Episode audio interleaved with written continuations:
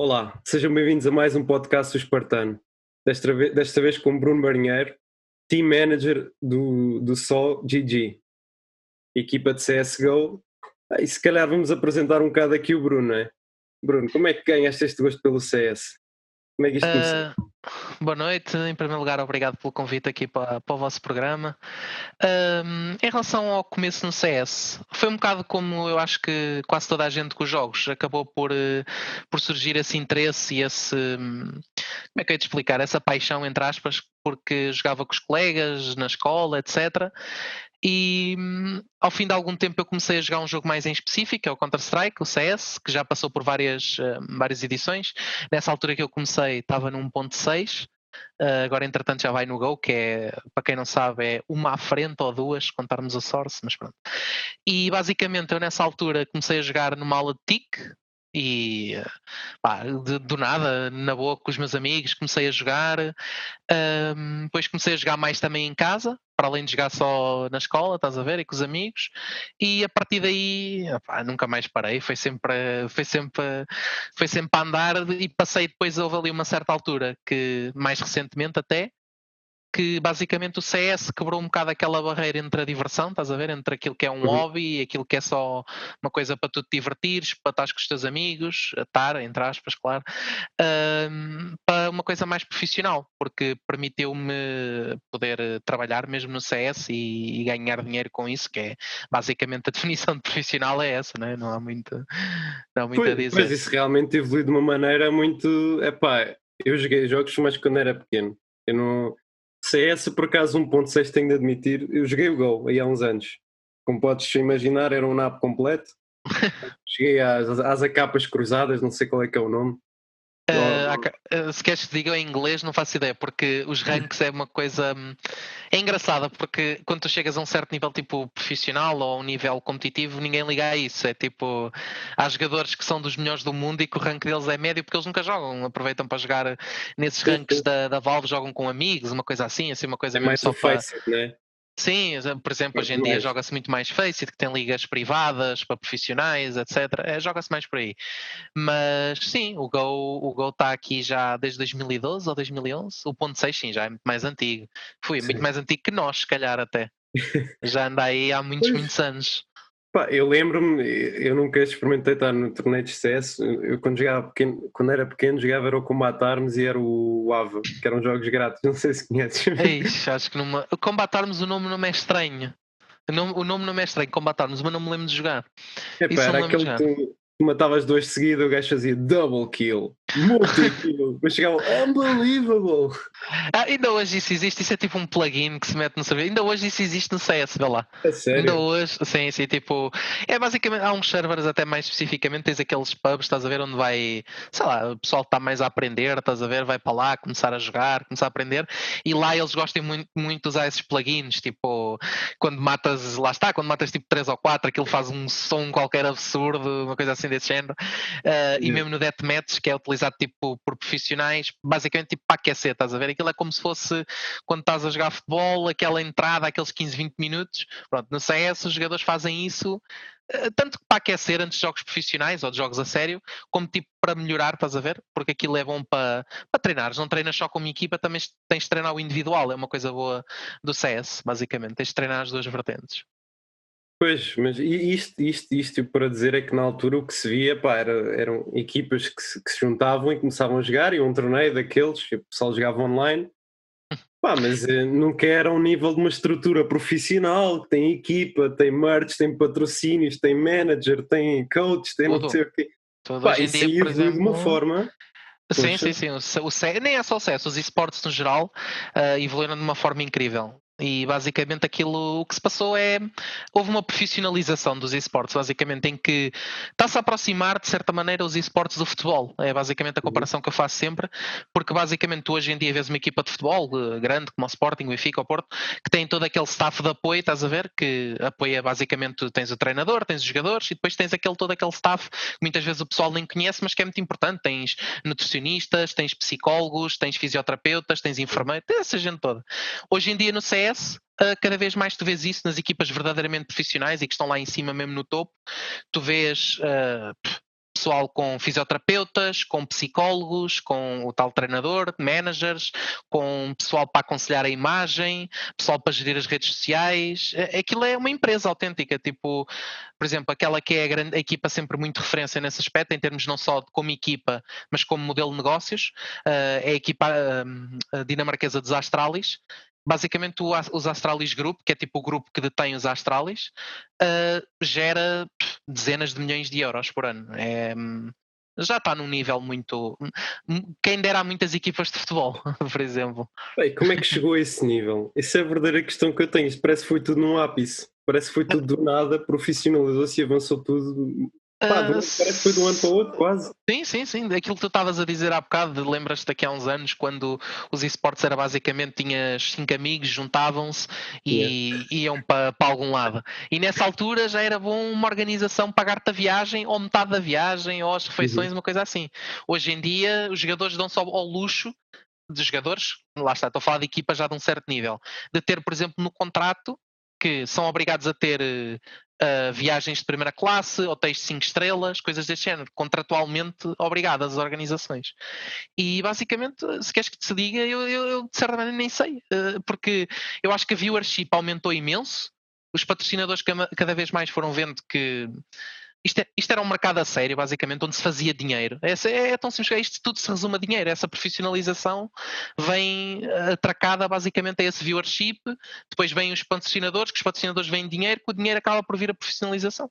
Não há muito que, não há muito que, que dizer que não é isso. No CSGO começou de certa maneira com as skins, em que basicamente tu tens armas no jogo, estás a ver? Uhum. E cada arma tem tipo um aspecto, aquilo não muda nada da performance da água, da água, da arma, desculpa. Mas um, é tipo, é bonito e toda a gente gosta de ter, e quanto mais raras, mais caras são. Tem skins avaliadas em dezenas de milhares de euros. Uhum. E basicamente o mercado das skins no CS começou a fazer com que cada vez mais pessoas viessem para o jogo, começassem a trocar as skins, a fazer dinheiro com elas, a apostar, que trouxe alguns problemas, mas uh, tudo isso, estás a ver, criou um boom enorme de viewership e depois é a tal cadeia, como eu disse, foi um, tipo um efeito dominó. Mais viewership, mais patrocínios, mais dinheiro, mais profissionalização. É basicamente a, a, cadeia que foi. Foi basicamente assim. Também teve o seu dedo do CS, né? Então, para porem as skins, né? Para, para, introduzirem um bocado este mercado. Ah, tu estás a falar a Valve em si, não é? A, a Valve é a empresa que, que gera, não, que é a dona do jogo. Sim, ah, sim, sim. Foram eles que introduziram. Foi uma ideia. enorme deles. Gajos mais profissionais, pá, às vezes, por exemplo, eu gosto de ver de vez em quando os vídeos do Zorlak e ele ele, ele a falar, epá, ele pelo menos diz, epá, as skins não interessam para nada, né? ele não costuma dizer esse tipo de coisas, as skins o que interessa é, é jogar, sim, é sim, táticas, ah, claro, claro, sim, sim, sim, o que, o que te interessa muito mais é sempre o jogar e, e isso tudo. Mas lá está, as skins são para quem é um aficionado, digamos assim, do jogo e quando passas muitas horas a jogar, quando uh, sei lá, acabas por uh, feiçoar aquilo, estás a ver? Porque acaba por ficar bonito e tu. Uh, eu pessoalmente nunca gastei muito dinheiro em skins, mas conheço quem já tenha gasto umas largas centenas, se calhar milhares. Porque depois lá está, aquela coisa boa das skins é que tu depois podes apostá-las, podes. Sei lá, é, o pessoal entrou muito no mercado de CS por causa disso, porque as skins foi utilizado basicamente como currency, estás a ver? É utilizado uhum. como moeda, aquilo tem um valor. Aliás, a Valve, que é, como eu te disse, é a empresa que gera o jogo, é a dona do jogo, basicamente, é a produtora uh, teve muitos problemas com isso, porque basicamente teve que explicar, penso que foi nos Estados Unidos, que é onde a empresa é sediada, que as skins não tinham valor monetário, porque o IRS lá estava a querer cair em cima disso para perceber como é que havia tanto dinheiro a ser movimentado, estás a perceber? E que se aquilo era de facto uma moeda, se havia um câmbio.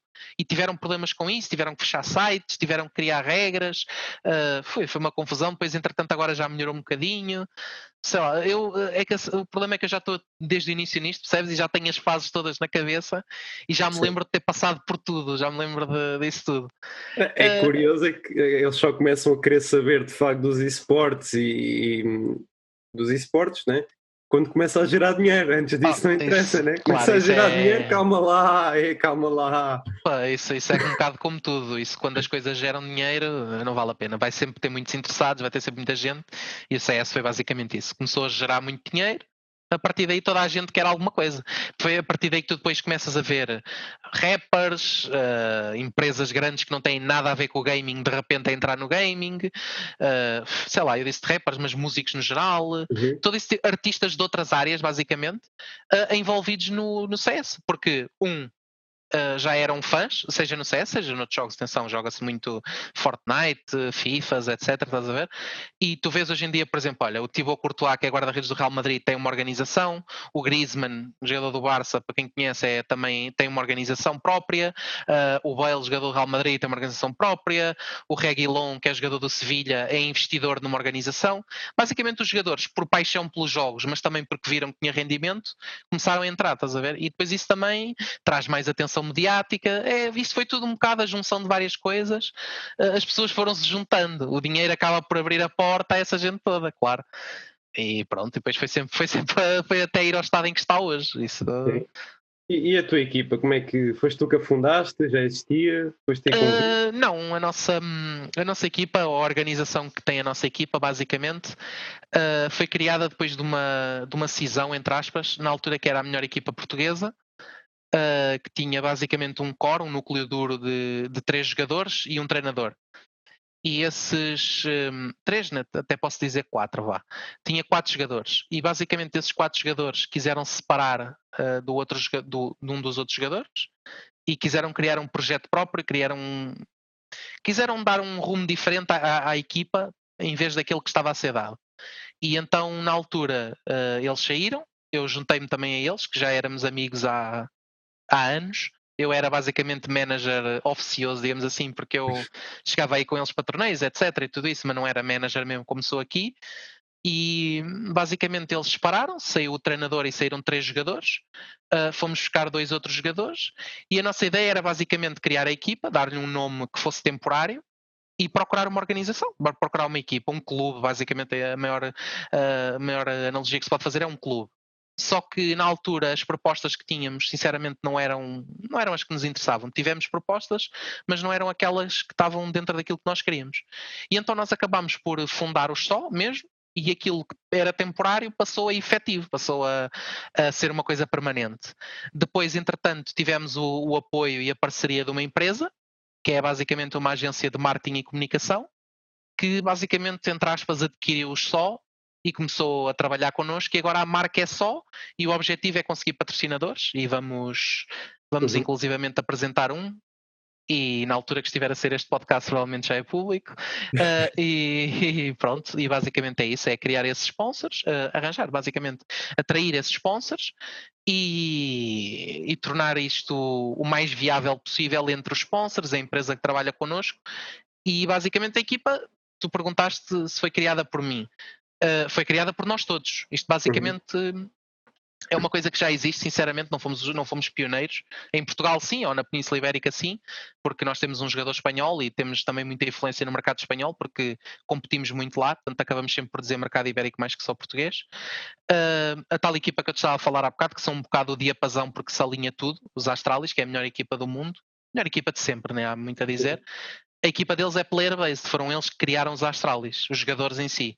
E basicamente criaram a equipa, criaram a empresa que está por trás, dividiram aquilo em cotas e depois como é que aquilo aconteceu? Eles tiveram um investidor, o investidor comprou aquilo e eles basicamente continuam a ter uma parte da empresa, mas a empresa é gerida agora por uma empresa muito maior. E basicamente é o que se está a passar connosco, que é um bocado semelhante a isso. É, nós criamos o projeto, depois vão entrando outras pessoas connosco e, e, pronto, e estamos agora como, como, estamos agora, como estamos hoje. E tu como manager fazes o quê? Contratas os jogadores, fazes patrocínio, fazes negociatas, né? É da equipa.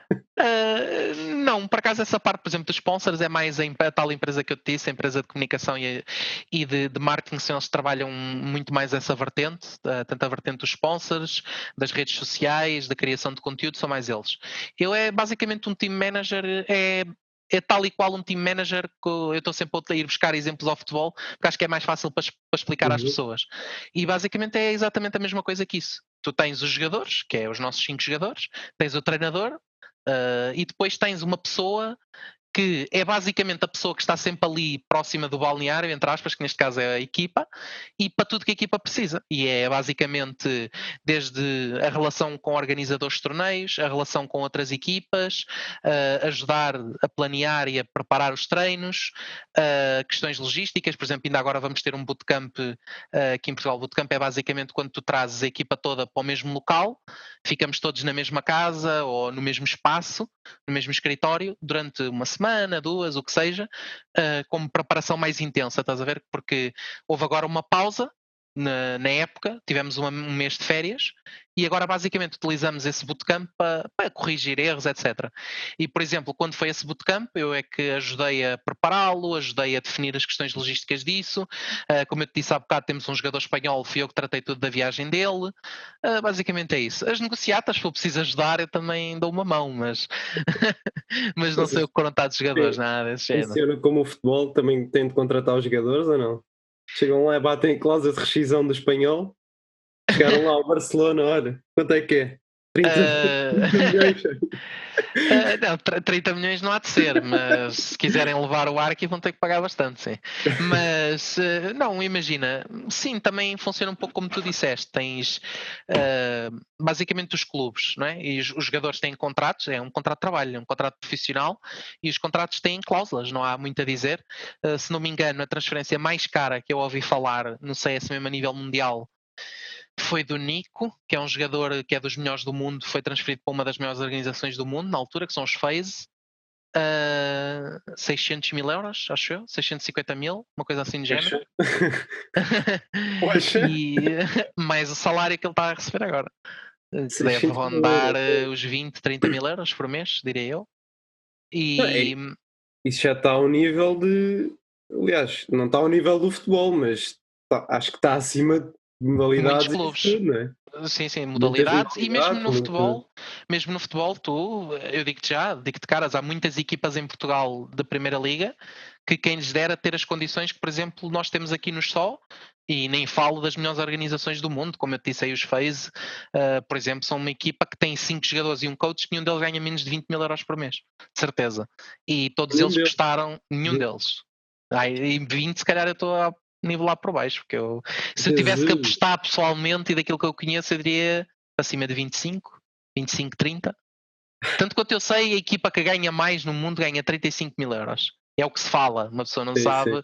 se é verdade ou não, é aquilo que se fala. Uh, mas pronto, basicamente é isso.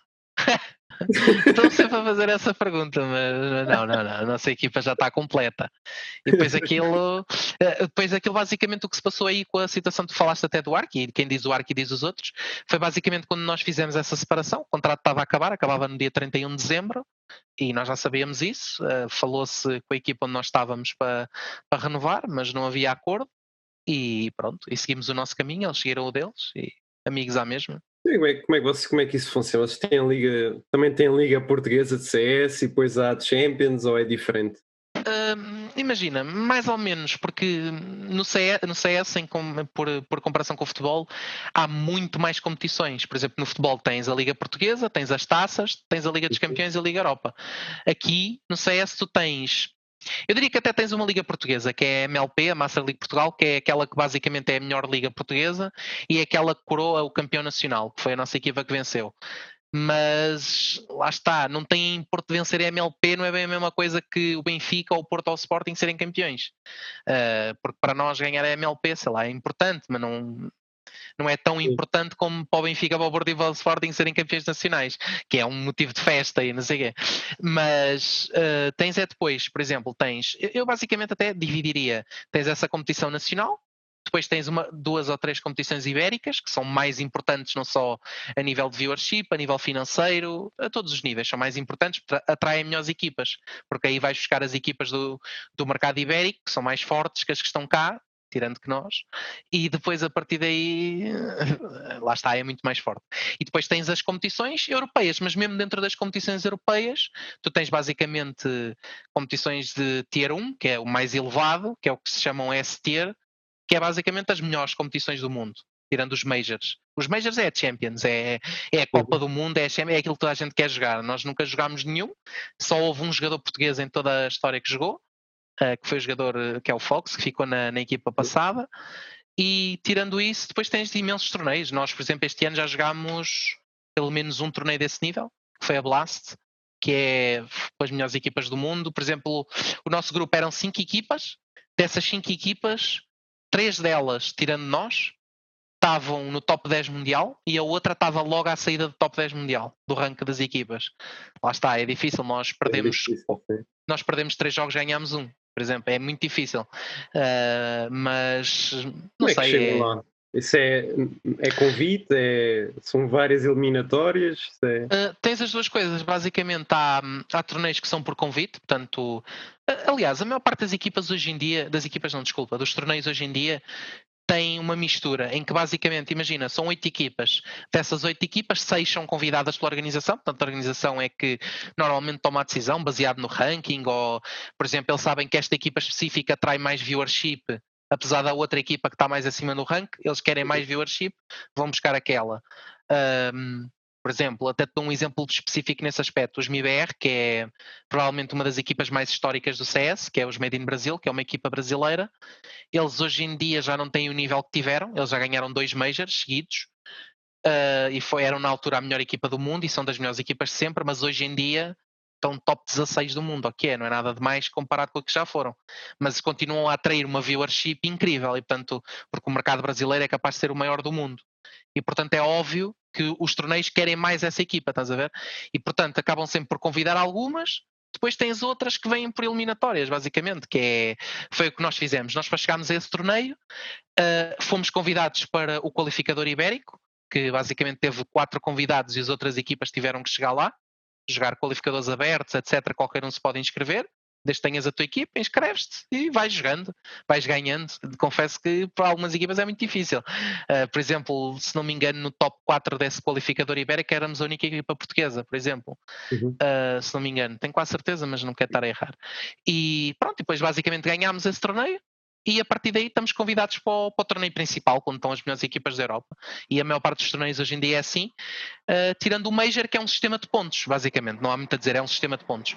Tu vais chamando pontos ao longo do, do ano, nos torneios, e depois uh, és convidado baseado nesses pontos. E quem fica top 8, quem vai aos 8 melhores, tem convite automático para, para, para a edição seguinte, que é o Estatuto de Lenda, basicamente é assim que se chama, Legend Status. é um bocado. O que é que é o equivalente à Liga Europa aí? Equivalente à Liga Europa? Sim, podes dizer que sim. Ao Miner, basicamente, que está logo ali antes do Major, e é assim, é o Miner é basicamente a Liga Europa, mas só que lá está. Por exemplo, o Miner tem aquela importância porque dá acesso ao Major, porque ninguém, ninguém, ninguém queria saber. Porque há outros torneios mais importantes, as SL1s, as Blasts, uhum. as, esses torneios são muito mais fortes a nível de, da quantidade de espectadores que têm, do prize money, das equipas que atraem, porque hum, lá está, são mais interessantes que o Miner. O Miner é aquilo que tem o, é o acesso ao Major, é o que toda a gente lá vai, é para o acesso ao Major, não há. E vocês têm lá ido? Ou... Uh, ao Miner, lá está, isso é difícil porquê? Porque hum, toda a estrutura dos majors teve que ser alterada por causa da situação do corona, porque o uhum. major uhum. deste ano costuma haver dois por ano, e o major deste ano, o primeiro do ano, era para ser em São Paulo. E impossível, como é óbvio, né? E na, o torneio era para ser em março, se não me engano, março ou abril, já não me lembro ou até era logo no início de maio, era, era final de abril, apanhava início de maio e estava impossível, e então basicamente aquilo teve que ser tudo alterado, é, vai ter que ser feito online. E o que é que tem que acontecer online? As equipas europeias só jogam com as europeias, as americanas só com as americanas, e basicamente nós uh, tivemos que jogar o qualificador, não passámos, e a partir daí também a equipa, lá está, a equipa estava criada há um mês ou dois quando se jogaram os qualificadores, percebes? Porque a equipa foi criada, começou a jogar em janeiro, o qualificador foi logo em março ou em finais de fevereiro, por aí. Ou seja, tínhamos muito pouco tempo de treino e muito pouco tempo de preparação. Uh, mas não, equipas portuguesas, tirando o jogador, como eu disse, o Fox, que já jogou quatro majors, houve dois jogadores da minha equipa que jogaram o qualificador europeu mesmo já na LAN, que tiveram que ir lá a jogar um qualificador para o Major, que era o equivalente na altura ao Miner. Na altura ao Miner ainda não existia. E achas que alguma vez alguma equipa vai chegar lá? Vocês já estão. Alguma equipa portuguesa? Esperamos que sim, é esse, é esse o nosso objetivo. Uh, longe, estamos longe. Essa pergunta é um bocado difícil. Isso é um bocado como perguntares uh, sei lá, o Porto ou o Benfica se acha que vai ganhar a Liga Europa ou a Liga dos Campeões. Eh, eles acham que têm equipa para isso. E o Porto já o fez, mas Sim. que é muito difícil e que a probabilidade perante equipas, lá está, fazendo mais uma vez a analogia para o futebol, se comparas o poderio de uma equipa como o Porto ou como o Benfica, que são muito respeitadas e fortes na Europa, mas comparado com uma equipa, por exemplo, alemã ou inglesa ou espanhola, o histórico recente diz-nos que sai lá começa a dela. E portanto, exato, um é um nível também, não é? Exato, exato, exato. Ainda hoje, por exemplo, eu vi uma, uma coisa engraçada, digas isso, porque ainda hoje eu vi uma coisa que dizia que basicamente chegar a level 10 na Face é difícil, estás a ver? Uhum. E Portugal, tendo em conta que é um país tão pequeno, tem uma quantidade enorme de levels 10 comparado com muitos outros países, por exemplo, estás a ver? Fizeram aqui essa proporção que estás a dizer uh, e mesmo assim temos uma excelente proporção. Só que tu comparas, por exemplo, com países como a Suécia, como a Dinamarca, como a Alemanha, uh, sei lá, é muito difícil, percebes? Competir com essas equipas a todos os níveis, porque, por exemplo, essas equipas eh, começa logo num pormenor tão fácil como a Dinamarca, então, nem se compara. É um país que está completamente à parte dos outros todos, tem as melhores equipas do mundo, tem equipas fantásticas e muitas, não é só uma, tem muitas. E isso quando tens muita competição, torna-se mais fácil tu evoluir, estás a ver? E portanto começa logo com a diferença de eles têm um curso de esportes, por exemplo, na faculdade, eles têm, querem treinar, jogam com 20 de ping, ou 10 ou 15, nós jogamos com 50 por exemplo, uhum. e é uma comparação muito difícil. Uh, mas estamos a tentar, estamos a, é esse o objetivo. Se não for com esse objetivo, não estamos aqui a fazer nada. Para fazerem, para fazerem estes torneios agora com o Covid, isso tem de ser justo, tem de ser um, num, num servidor que esteja pinga igual para os dois, não? Ui, isso já deu tanta discussão, porque lá está. Tu tens sempre equipas uh, também boas, ou assim, no nosso nível, que passam pelos mesmos problemas. Por exemplo, equipas russas ou assim, também têm um ping que não é tão bom. Mas, por exemplo, tu jogas contra equipas francesas, é porque a maior parte dos, dos servidores que, é utilizados, que são utilizados uh, são alemães. Uhum. Se tu vais jogar para um servidor alemão como francês, não é preciso perceber muito de gaming, é uma questão de geografia. Alemanha, França, lado a lado, eles jogam com 10 de ping, 15 de ping. Nós jogamos com 50, com 60, a correr bem. E é lá está. Ser gamados, uh, uh, não é ser gamados porque eles também não podem fazer muito, percebes? Uh, porque, por exemplo, nós, a nossa equipa sendo portuguesa, damos preferência a jogar em server francês. Mas vamos jogar com uma equipa francesa, não vamos jogar em server uhum. francês se eles não têm ping, têm zero, ou têm um, ou cinco, sim, sim. que é o que nós temos em Portugal. mas lá está, é sempre uma batalha muito grande. se não for assim, acabamos a ter que, basicamente, a fazer um veto é quase como moeda ao ar, em que há três ou quatro servidores disponíveis, e as pessoas, nós eh, jogamos, fazemos moeda ao ar uh, e a partir daí vamos tentando escolher, banir um, picar o outro, basicamente para tentar, uh, para tentar arranjar alguma coisa justa. Sim, sim. são os próprios admins, os próprios administradores, que têm que tomar uma decisão executiva, têm que dizer, olha, uh, impossível jogar neste servidor, porque é uma diferença muito grande. Pronto, vamos para ali. Dá, dá muitos mais problemas que o que devia dar em, em pleno 2020. Essa que é a verdade, num setting tão profissional. Já pensaram em pôr olheiros na estrutura? À procura de free agents. Uh... Vocês têm gajos assim sem, pá, sem, sem nenhuma equipa, que não tenham nenhum clube? Uh, sim, sim, muitos, nenhuma muitos, equipa, muitos, muitos. aliás, deixa reformar. Gajos de nível 10, vamos imaginar, muito bons, mas que não tenham equipa, que sejam free agents. Ah, sim, sim, sim, muitos, muitos. Sim, sim, opa. isso, lá está. Uh, como é que eu tenho de explicar? As equipas basicamente têm que gerir a sua, o seu line-up e muitas das vezes tomam decisões que também são financeiras. E essa decisão financeira muitas vezes passa por não ter que chegar a acordo com um clube para ir buscar um jogador. Porque, uhum. por exemplo, uh, lá está, eu estou sempre a ir buscar o exemplo deles, porque é sempre a equipa que vem como benchmark da, do CS.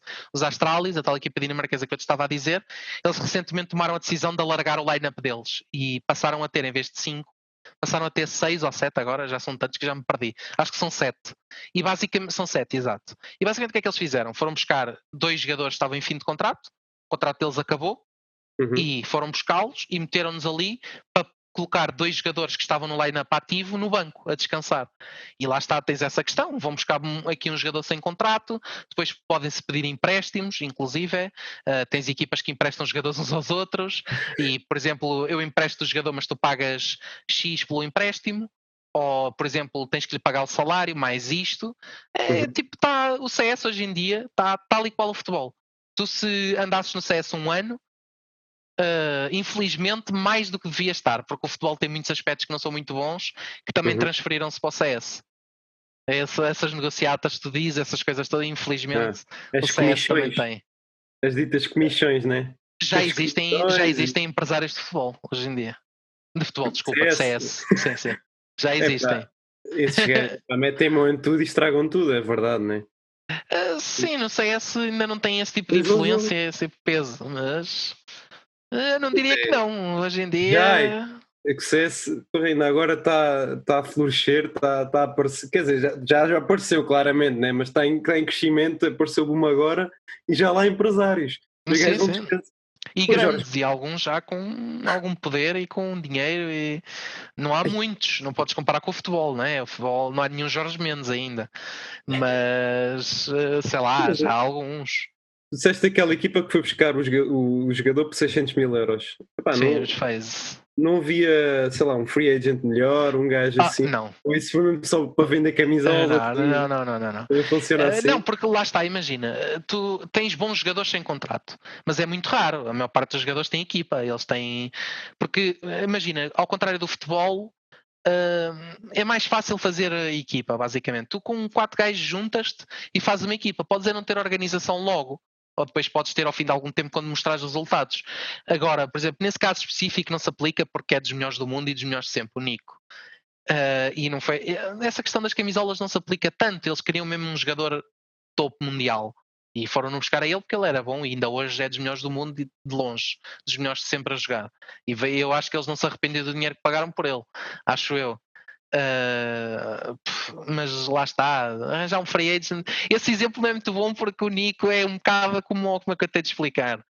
É um bocado como tu chegares, por exemplo, ao Liverpool e perguntares-lhe se não arranjam um gajo para o lugar de Salah no mercado do free agent e ele vai dizer, ele vai olhar para ti e vai sorrir e vai dizer, claro que não, né? senão toda a gente tinha ido buscar. Uh, sei lá, é difícil. A pergunta de NAP também é preciso.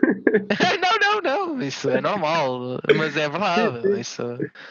Sim, não, é que estava a pensar, é pá, não, sei lá, qual é a probabilidade de chegarem lá a fazer um jogo face e de verem um gajo, epá, por exemplo, que habilidades é que tu consegues olhar para um gajo e dizer, pá, isto é bom, mas está, está fora de está fora de forma, está, está fora de ritmo. Será que este gajo é capaz de ser bom? Tipo, mesmo a olhar, estás a ver? Ah, sim, sim, mas eu estou a perceber o que estás a dizer uh, e isso que tu estás a dizer já aconteceu. Uh, mais uma vez, isto parece quase uma coisa vou sempre parar a eles, porque eles já fizeram isso tudo, é por isso que eles são pioneiros.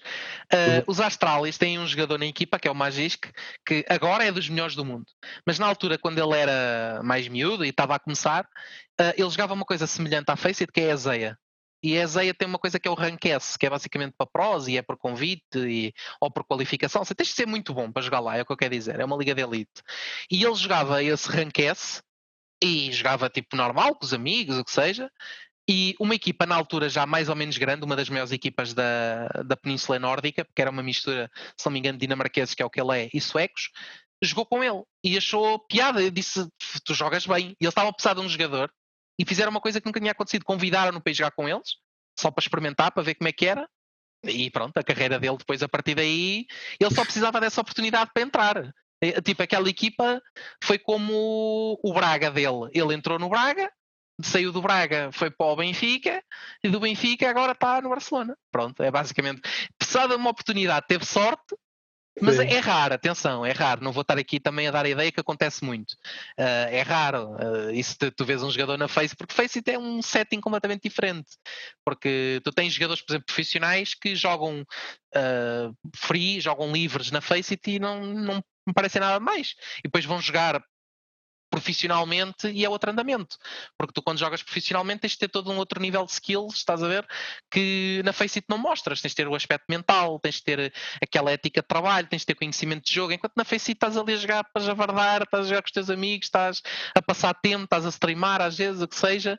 Uhum. Uh, alguns deles nem querem saber do L para nada, percebes? Uh, e portanto, ainda não se aplica muito essa questão de haver olheiros e isso tudo, mas uh, se houver, os Astralis vão fazer e depois os outros vão copiar. Pois, é, basicamente... eles já estão a ouvir este, este, este podcast neste precisamente, já estão, epá, isto é Vamos lá buscar a hora ali Pereira do CS.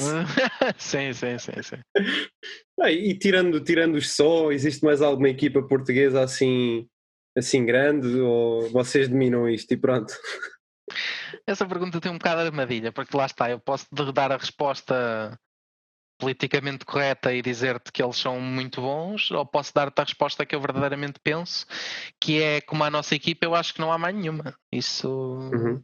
Eu acho que há uma clara. Era, era, no intuito. Os, os, uh, também, o Fox está nos Giants, né? Certo. Esses são espanhóis? São portugueses? Ou... Uh, a organização, o clube é espanhol, a equipa é portuguesa. Tipo... Mas eles jogam na tal liga portuguesa, nessa que tu... Sim, sim, sim. Eles, para todos os efeitos, são portugueses, mas, mas a, organização, que... quem paga, são espanhóis. Ok, o que eu estava a perguntar é se fora desses dois, se, se, achas que há algum jogador nas outras equipas mais pequenas que pode vir a chegar. Ah, isso. Acaba por haver sempre, mas sei lá, se tu me perguntas assim o nome eu não te sei dizer, porque muito sinceramente eu não vejo um jogador que se destaque e que eu penso assim, este jogador daqui a seis meses, daqui a um ano, se continuar no caminho que está, pode estar aqui. Uhum. E jogar no lugar de algum dos que estão aqui, ou se algum dos que estão aqui tiver uma proposta muito boa para ir para o estrangeiro, ou se deixar de jogar por alguma razão, e ou se as coisas não funcionarem, precisamos de alguém, que muito sinceramente não me parece que vai acontecer, mas nunca digas nunca. E pronto, e não há assim um jogador que eu possa dizer isso, nem no Giant quanto mais. E portanto é sempre difícil. Muito sinceramente, eu estou a ser o mais honesto possível.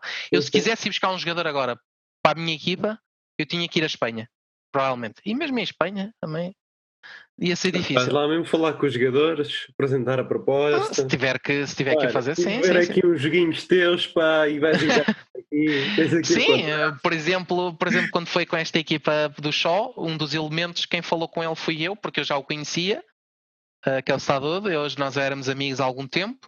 Uh, os outros elementos, claro, conheciam e sabiam o trabalho dele e tinham algum conhecimento, mas eu tinha uma ligação diferente e até fui eu que falei com ele e depois uh, o Aim, que é o nosso treinador, e é a pessoa que no início estava mais por trás disso, no início e até hoje é a pessoa que toma mais decisões nesse nível, ele é o Jesus, basicamente. E pronto, e, mas é mesmo, ele é que manda e as pessoas, nós, uh, lá está, ele e o nosso capitão, que é, que é basicamente quem toma mais decisões a esse nível, e falaram com ele e tomamos, tomamos essa decisão. E depois a partir daí a equipa desenrolou-se, mas hoje em dia isso é tudo muito assim. Uh, já lá vai o tempo em que o CS era: olha, estou farto deste gajo, vai-te embora, vou chamar outro. Hoje em dia não podes fazer isso. Já não porque... dá, estão preços de contratos uh, também, não é? Exatamente. E hoje em dia é. utiliza-se muito no CS da mesma maneira que tu tens no futebol, olha, tu, Jesus, o quê? Tu não estás a jogar nada, bancada. Aqui tu podes mandar para o banco também. Os jogadores levam um corte no salário, Uh, depende também do contrato que tiverem, isso já é outras 500, mas têm um corte no salário, vão para o banco, podem ser vendidos, podem ser emprestados, uh, mas não estão livres para fazer o que quiserem, porque uhum. lá está, esse tal jogador que eu estava a falar, que foi para os Astralis a custo zero, o contrato dele acabava a 30 de junho, estás a ver? Na, na equipa antiga dele, que eram os Heroic. E basicamente eles, até 30 de junho, ele não pôde treinar com os Astralis, porque os Heroic não permitiam, porque o contrato dele estava vigente e portanto, enquanto o contrato não acabasse, eh, amigo, tens de ficar aí, não podes. Se eles soubessem, podia dar uh, aí um para tribunal. Sem jogar, parado. Sim, lá está, pode jogar o que quiser. Ele, se quiser ir jogar DM ou Faceit, pode jogar. Com sim, uma sim. equipa só com autorização. É, não, há, não há muito que fazer. Hoje em dia, o nível de profissionalização de CS está uh, assim.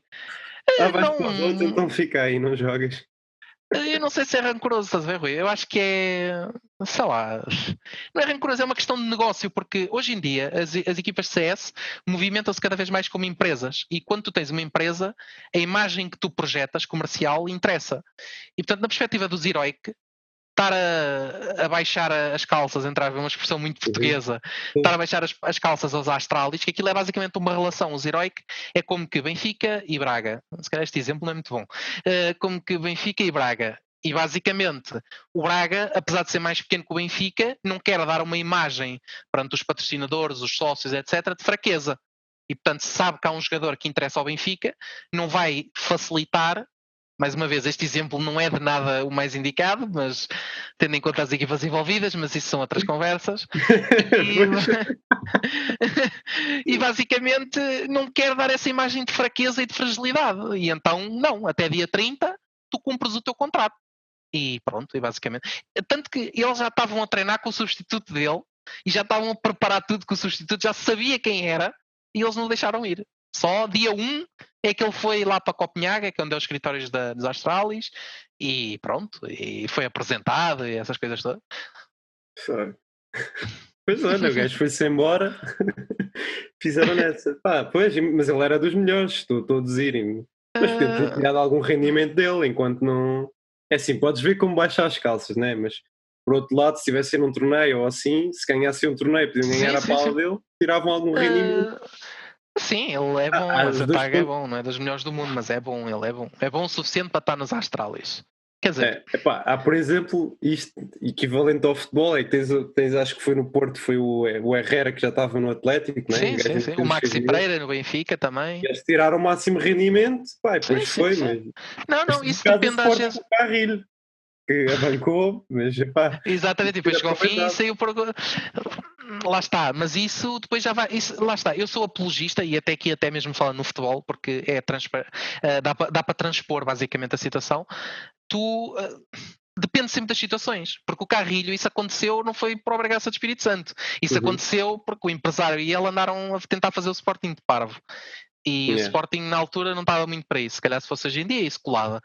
E pronto, e basicamente, o que, e basicamente o que se passou foi foi isso. O Ezetag supostamente acho que disse aos heróis que, que, não queria renovar, que ia parar de jogar, ou uma coisa assim de género. Uh, e depois eles vieram a saber que ele já estava a negociar com os Australis para ir para lá. Ou que foi uma coisa assim de género, houve assim uma confusão, alguns. Uhum. Porque de resto eu acho que até já aconteceu. Uh, por exemplo, uh, a nossa equipa. O contrato estava a acabar com os Giants e nós não foi por isso que deixámos de, em dezembro, de ir à Polónia representar os Giants para, para, para jogar lá está, fazia parte do, do contrato que eles tinham. Uh, eu não tinha, mas eles tinham, do contrato uhum. que eles tinham e foram lá e representaram e hum, perderam nas meias finais, uh, acho que foi assim, nas meias finais. Lá está, isso varia de caso para caso. Eu acho que no futebol é igual. O Maxi, o Herrera, o Maxi e o Herrera eram capitães, eram figuras tanto do Benfica como do Porto uh, naquelas, naquelas equipas. E eles não, o Porto e o Benfica não tinham razões para, mas para desconfiar, basicamente. Foi quase mesmo no final, acho que foi o Herrera que já sabiam, né? O Herrera sim, sim, o Herrera, eu acho que o Herrera já tinha dito. O Maxi acho que apanhou um bocado o Benfica de surpresa. Foi esperto. Não, eu, eu, acho que, eu acho que o Benfica estava à espera que ele se fosse embora para o estrangeiro. E quando sou que ele ia para o Porto, acho que apanhou um bocado de surpresa. Não, Ainda por cima foi no. Foi igual, né? Ainda por cima foi no mesmo verão. Ui, esse foi um verão um bocado difícil para os benfiquistas. é verdade. O que é que, é que os clubes não se metem? Olha, Estão-se a meter no FIFA, mas supostamente o mercado agora do CSGO é maior que o FIFA, não é? Muito Ou seja, é muito, muito maior. Então, se os gajos estão-se a meter no FIFA, Opa, a espera que se venham meter aqui também, teres a, equipa de uh, CSGO isso... do Barça. se o Barça quiser, tem o nosso contacto. Uh, mas, mas basicamente aquilo que estás a dizer já acontece. Uh, só que qual é que é o problema? Tu disseste tudo. O FIFA eles olham para o FIFA, o que é que é o FIFA? O FIFA é um jogo de futebol, é harmless, daí eles não lhes diz nada uh, do ponto de vista, como é que é dizer? Do ponto de vista comercial, não lhes diz, não afeta a imagem deles, porque o FIFA é um jogo de futebol. CS uhum. é um jogo que envolve violência, envolve tiros, envolve isso, e já houve inclusivamente marcas que não quiseram apoiar o CS. Eu sei, por exemplo, de duas marcas de carros, a Mercedes e a Audi, que saíram do CS uh, eh, por pressão da empresa mãe, da Audi e da Mercedes na Alemanha, que quis afastar do CS por causa da violência, do sangue, não sei o quê. a BMW, por exemplo, a BMW patrocina os G2, que são uma das maiores organizações do mundo. Os G2 têm equipa de CS. Na equipa de CS, o símbolo da BMW não pode aparecer. Aparece nos outros todos, menos na de CS. E já há equipas de futebol a apostar. O que é que elas fazem? As equipas de futebol criam equipas com outro nome e depois apoiam as equipas tipo como investidores. Uh, por exemplo, os Norte, que é uma equipa dinamarquesa, uh, é uma equipa que é do Copenhaga, por exemplo. Os Norda 20, que é uma equipa que é um bocado mistura de várias equipas, da, de vários jogadores, desculpa, da Península Nórdica, é do Rosenborg, se não me engano, que é um clube norueguês.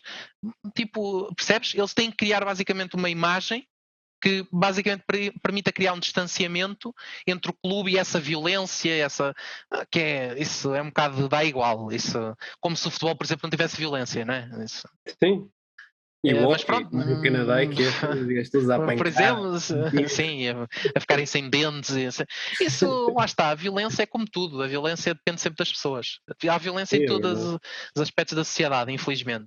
E o futebol é só mais um. E, tu estás à espera de um dia abrires a RTP e estás a ver um jogo de CS, uma final. Uh, muito sinceramente acho que sim, uh, até porque a RTP é uma das uh, empresas, uma das empresas, uma das estações televisivas que já está a apostar nisso. Uhum. a RTP tem um, pro, um, programa, não sei se eles chamam um programa ou um, uma divisão, basicamente, que é a RTP Arena, que trata só de assuntos do gaming. E basicamente já começam a transmitir, já transmitiram, penso que na RTP2. e aquilo que eu começo a pensar é, eu, por exemplo, eu vejo um jogo da minha equipa o jogo da minha equipa que teve mais visualizações, mais visualizadores, eu acho que foi nessa tal torneio que eu disse, na Blast, no melhor, no melhor, num dos melhores torneios ibéricos, uh, desculpa, europeus, uh, e um streamer muito grande do mundo, que é o streamer com mais de longe mais viewers do mundo, que é o Gaulês, que é um brasileiro. Uh, ele também tem um especial carinho pela nossa equipa, por razões óbvias, pela língua, etc. E ele estava a transmitir um jogo nosso com 60 mil uh, pessoas a ver. E eu estava a pensar, quantos programas na RTP, na SIC, na TVI não têm, se for preciso, 60 mil uh, espectadores. E, que, e isso só nessa stream. Tu depois, se acrescentasses outras streams portuguesas, outra stream inglesa própria do torneio que tivesse a streamar, provavelmente tinha mais 30. Ou seja, eu se calhar nós estávamos ali com mais de 100 mil pessoas. Quantos uhum. programas não davam o quiz 7 gestões para ter 100 mil pessoas a ver? Uh, quantos jogos de futebol? Quem é que vê o tom dela com, pá, sem desrespeito para o tom dela e para o Rio Ave? Quem é que vê? Uh, que é 10 mil pessoas? Percebes? E o uhum. CS tem uma, uma capacidade de atrair muito mais gente, muito mais viewership do que o futebol em muitas vertentes. Não, não, não, não, claro que não, atenção, não estou a dizer isso. Uhum. Uh, claro que tu tinhas lá muitos que eram brasileiros, como é óbvio, muitos, muitos. O grosso dele era brasileiro. Uh, Sim, e depois nós até começámos para... a ter mais fãs brasileiros por causa dele, porque ele falou em nós e viu-nos o nosso jogo e os brasileiros começaram a seguir-nos também. Mas sim, isso é, acaba por ser acaba por ser normal, porque como é que eu tenho de explicar? Os brasileiros, como eu te disse há bocado, são uma comunidade muito grande, estás a ver? E ele, como falou em nós, ele é um gajo assim muito respeitado na comunidade brasileira. Ele estava a ver um jogo nosso, nós começámos a receber mensagens de fãs brasileiros do nada. E pronto, e basicamente lá está. Quando tu tens uma equipa de CS, uma nossa, consegue ir apanhar o mercado ibérico, agora até apanhas esse mercado brasileiro, por tu teres sido falado nisso, e ainda apanhas todo o mercado europeu porque jogas torneios que se vêem na Europa, lá está, qual é, eu pergunto, não compensa mais a RTP ou a SIC, por exemplo, comprar os direitos de um torneio em que nós estejamos a jogar e que sabemos que vamos chegar à final, por exemplo, ou que vamos ter um percurso longo do que, por exemplo, aqueles programas da tanga que dão na RTP1 à tarde. Ah pá, percebes? Novela, Sei lá. quatro. Sim. Chicago Terrace a ver o filme do Steven Seagal. Sei lá, velho. Esse, esse tipo de coisas não tem, eu acho que não tem sentido nenhum, percebes? Eu acho que mesmo as próprias televisões estão a precisar de, de acordar para a vida e de ver uhum. onde é que está a inovação, onde é que podem marcar pela diferença. E para aí dou os parabéns à RTP. A RTP uh, está Sim, a entrar com essa tal situação da RTP Arena. Quando apareceu a RTP Arena, eu ainda pensei que fosse ser um programa mesmo, de um canal mesmo. Ah, sim, sim, sim. E eu acho mas... que há planos para isso. Não, quer, não sei se estou a dar leak ou não, mas acho que há planos para isso. E se calhar eventualmente vão lá chegando, não é? Ah, e tens a Sport TV também, desculpa, não quero estar aqui. A Sport TV também tem a Sport TV. Ui, até me esqueci do nome. Sport TV qualquer coisa? É do género de Sport TV Arena, vá.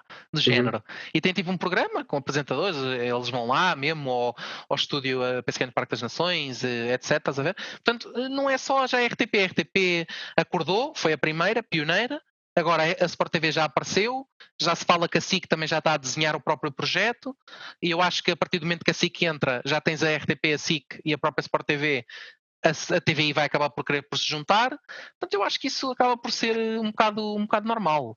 Sim, e, eles portanto... não querem ficar para trás, né? Dá para ver, pá, quando começou, pelo menos a coisa dos youtubers começou toda a aparecer e sem faz todo, o pessoal da rádio começou logo a cascar, quer dizer a rádio já está mal agora, ainda aparecem estes youtubers que vão roubar a audiência toda.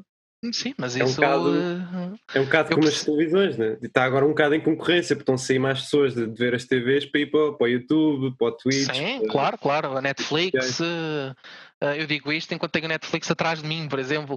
Isto tipo. Hoje em dia as pessoas querem aquilo que se sintam bem, que se sintam confortável, que é aquilo que gostam. Ninguém uhum. hoje em dia quer estar na, na RT, com, a, com a televisão na RTP1 a ver três programas em que dois não quer saber e só quer ver o terceiro. Portanto, por isso é que vão se arrastando para conteúdo mais direcionado. Porque tu chegas ao YouTube, escreves na barra de pesquisar, vês o que queres. Vais ao Netflix, vês a série que queres. Vais ao Amazon Prime, vês a série que queres. Vais ao HBO, mesma coisa. Percebes? É conteúdo mais direcionado e por isso é que tem sucesso. Agora, não, também não se pode esquecer que tu pagas por esses conteúdos, tirando no YouTube, que não. Mas nos outros tu pagas, estás a ver? E acabam por, por ter isso. Mas eu acho que as televisões têm que espavilar e têm que, têm que abrir os olhos para algo que as possa marcar pela diferença e que possa ser assim uma ideia fresca, digamos é começar assim. a inovar também. E é uma coisa que nas televisões que é, pá, é chata para caraças que eles têm. Eles têm aquele mercado, aquele mercado pequenino que sabem que funciona e nunca vão sair de lá porque têm medo. E o que é que é esse mercado pequenino? É, é reality shows. Ah, não, não, é futebol, é futebol. Pá, pode dizer reality shows também, mas. Sim, reality shows e novelas têm sempre futebol. coisa, têm sempre saída, mas futebol, sim, sim, sim. Sim, sim é pá, reality shows é mais, pronto. Sim, também é verdade, também é verdade. Também é reality shows e futebol. E é nisso. é não, Sim, epá, mas eu percebo o que estás a dizer, assim, ficam muito set nas próprias ideias. Tipo, uh, sabes o que é que é? Eu acho que em Portugal há muito aquela medo de, por exemplo, a RTP agora imagina que abre um canal e é um uhum. canal só direcionado ao gaming e o canal flopa pesado. Tipo, investem lá 500 mil euros ao ano ou um milhão e aquilo é um fui, é, mete água por todo lado. Eles têm medo, toda a gente vai apontar e mas o que é que é isso, não sei o quê. Portugal ainda tem muito essa, essa ideia presa de que o gaming é só para putos, o gaming é só jogos, o gaming é só. Eu tenho jogadores na minha equipa que ganham já ganharam mais dinheiro por mês do que muita gente vai sonhar ganhar em empresas normais e fazem aquilo que gostam. Uh, lá está, as pessoas têm que entender Mas que hoje em dia. Isso, isso podem dizer, lá está, uma pessoa também a jogar futebol também pode dizer que jogar futebol é de putos. É a mesma exato, coisa. é estupidez, exato. É e é para isso, porque hoje em dia o futebol gera imenso dinheiro. E tu sabes, e eu sei, toda a gente uhum. sabe, que o futebol gera uma quantidade de dinheiro enorme. E o CS, o CS, quem diz o CS diz esportes. Atenção, porque até há esportes onde os jogadores são mais bem pagos que no CS. Por exemplo, eu sei há um jogador uh, no LoL faz que foi transferido por 8 milhões de euros, uma cena assim. É, e que, 8 e milhões. Que, é, e que recebe tipo milhões de euros por ano para, para jogar e para streamar e para. Aquilo é a vida dele. Ele no país dele, que é, se não me engano, ele é da Coreia do Sul, ele é uma. Se tu for lá um jogador de futebol eh, de qualquer clube europeu bom, esse gajo, eu garanto a ti que uma tenda onde ele esteja tem fila até à rua e o jogador de futebol não tem a não ser que seja o Cristiano ou, o Messi. Eh, porque senão eu garanto a ti que. Nenhum clube lá tem esse dinheiro. Nenhum clube na Coreia do Sul tem esse kit. Um clube de futebol, de esporte, de, de, aliás. Ah, sim, eu acho que não. Eu duvido que um clube. Sim, sim. Ah, eu garanto a ti que qualquer clube de esportes uh, na Coreia, que eles são principalmente muito ligados ao LoL e ao Warcraft e não sei o quê, uhum. ao StarCraft, garanto a ti que tem muito mais dinheiro, olha, que qualquer clube português, qualquer clube do próprio campeonato, um, qualquer clube português, tirando os três grandes e provavelmente o Braga. Mas, por exemplo, o Guimarães provavelmente não tem tanto dinheiro como os SK1, os SKT1, que é uma equipa de LOL, por exemplo. E acho que foram eles que pagaram esse valor absurdo, tipo 8 milhões. Uh, mas o, CS e o, os esportes no geral, tu cada vez mais estás a começar a ouvir a palavra milhão, já não estás nas centenas de milhares de euros, já estás no milhão. Já há uma liga, por exemplo, uh, no CS, que é a Flashpoint, que tu pagas um milhão de euros para entrar e depois a liga garante um retorno baseado naquilo. Tu basicamente é uma liga por cotas, percebes? Tu pagas um milhão de euros para entrar, tens uma cota, és parceiro da liga. És um founding member. E depois tu, a liga garante que tu ao final de X anos vais receber 2 milhões. Porque é dinheiro das entradas, é dinheiro de sponsors, é dinheiro de viewership, tudo isso, percebes? Portanto, cada vez mais estou a falar em milhões. E há muitos clubes aqui em Portugal, por exemplo, que tivessem que pagar um milhão amanhã, meu Deus, é, não ninguém comia durante um mês, percebes? Opa, e por isso os esportes, opa, e depois têm esta facilidade. Teve uma coisa, isto aqui é mais ligado ao Covid, que veio mostrar que os esportes, mesmo com a pandemia, não param.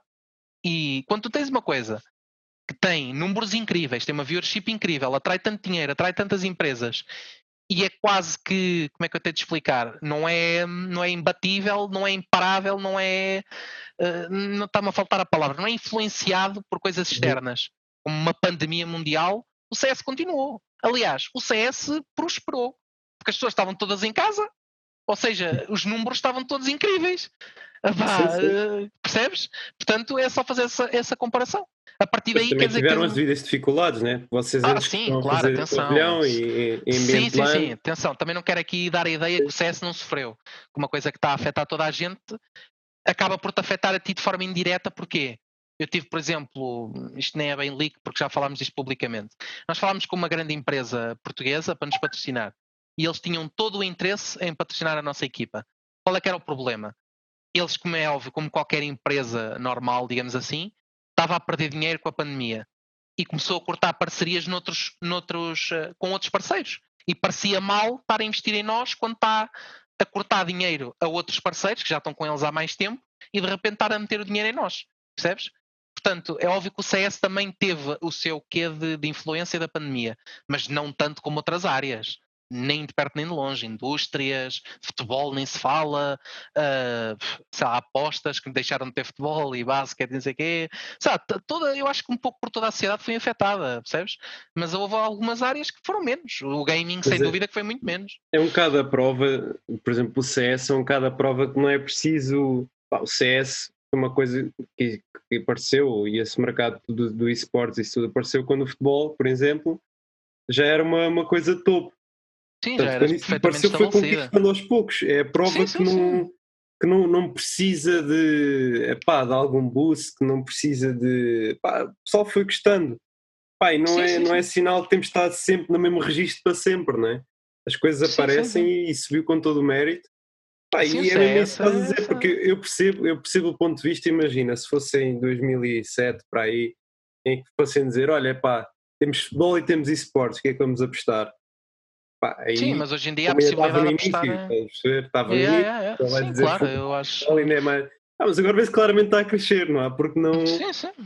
Sim, mas isso, mas isso é óbvio. E eu acho que muitos dos sponsors uh, com que nós falámos e que fomos trocando umas ideias já têm isso na cabeça, já entendem que, espera aí, eu posso se calhar no CS tem muito mais, uh, é uma expressão que os americanos usam muito, que é bang for the buck, que é posso investir muito menos e ter uma exposição enorme porque uma equipa de CS gera conteúdo de redes sociais, faz, por exemplo, a nossa equipa tem uma série no YouTube com vídeos que têm dezenas de milhares de visualizações tu com dezenas de milhares de visualizações é tipo product placement que podes pôr.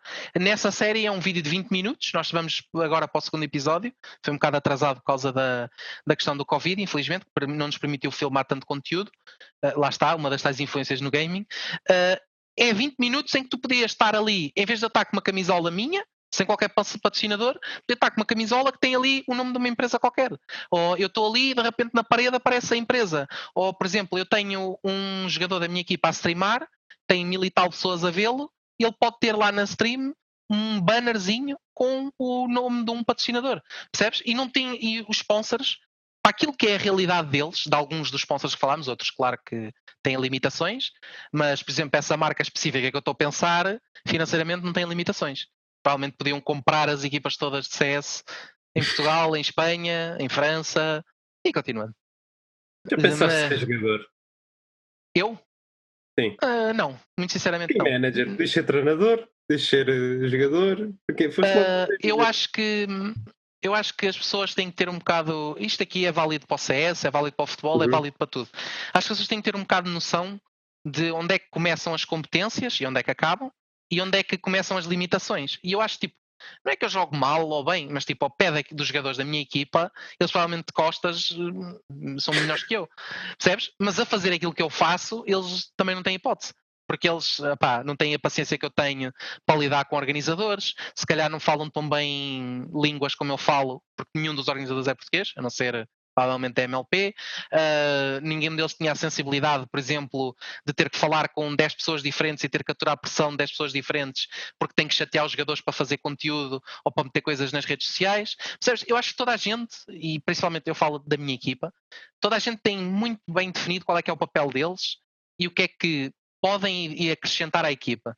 E o nosso treinador, por exemplo, o nosso treinador já foi jogador, o Wayne era jogador, mas ele, sei lá, ele não já não se sentia tão bem a jogar, se calhar, e sentia que já não, a jogar já não tinha o impacto que tem agora. Ele a jogar, eu não tenho nenhum problema, já lhe disse isto, ele até se ria, a gente brinca com isso. Ele a jogar já era medíocre ou se calhar um bocadinho abaixo. Como coach, eu não tenho nenhum problema, é dos melhores do mundo. Dos melhores do mundo.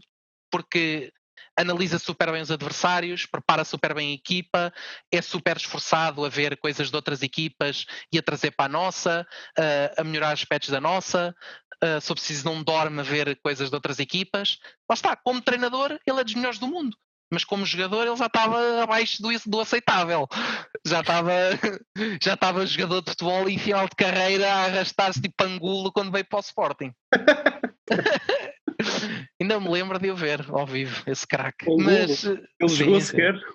Jogou, jogou. Ainda me lembro, eu fui ver o jogo da apresentação. Para quem não sabe, eu era de Sporting. Era. Aqui a palavra era, é assim, tem que ser enfatizada. Era.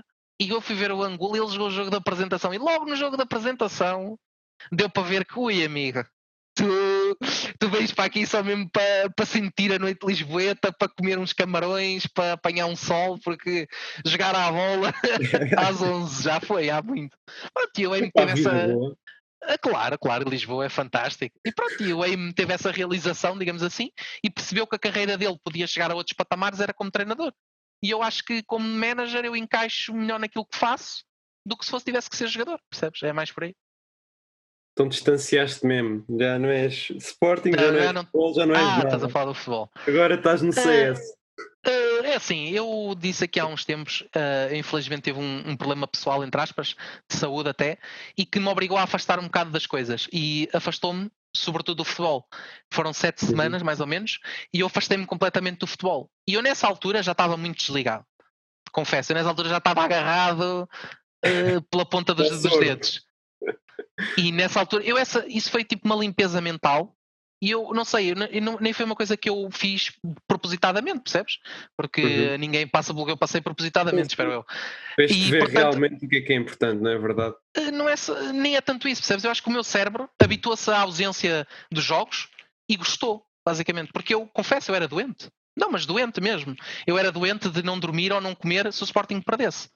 Ainda hoje, dos piores anos Piores anos barra melhores da minha vida foi a época 15-16, por tudo aquilo que se conseguiu, de onde se vinha e onde uhum. se foi, e depois perder no fim. Ainda hoje foi provavelmente das maiores decepções da minha vida. Ainda hoje me lembro é disso e custa-me falar disso.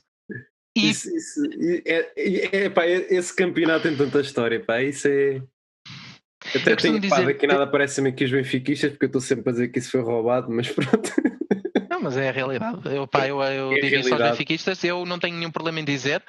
Uh, o Sporting para mim foi campeão nesse ano. Eu, eu, para mim também. Oficia oficialmente o Sporting não foi campeão, mas eu conto esse campeonato como campeonato. Eu para mim fui campeão. Porque Exato. eu, eu vi. Igual, é... eu, esse, eu, esse campeão, eu esse campeonato para mim fica definido. Quando na primeira jornada o Sporting vai jogar a, a Aveiro, eu desse campeonato lembro-me tudo. Tu se me disseres aqui um jogo qualquer de Sporting, eu desse campeonato lembro-me como é que foi o jogo, mais ou menos, lembro-me quem é que marcou, como é que foi.